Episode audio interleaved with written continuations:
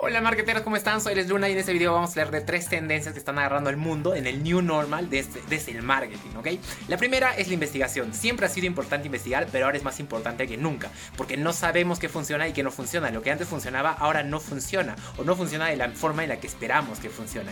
La segunda son los microinfluencers y la influencia local. Ahora la gente está mucho más conectada a internet. Muchas personas que no pasaban mucho tiempo en redes sociales ahora lo están haciendo, están entrando a nuevas, nuevas redes sociales y hay muchos más microinfluencers personas que tienen influencia en grupos pequeños de personas, justamente con los que trabajan, con los que comparten, comunidades, etcétera. Y los medios locales también han agarrado mucha relevancia. Y la tercera es que la gente está extrañando la, el tocar, está extrañando el tener ese contacto físico.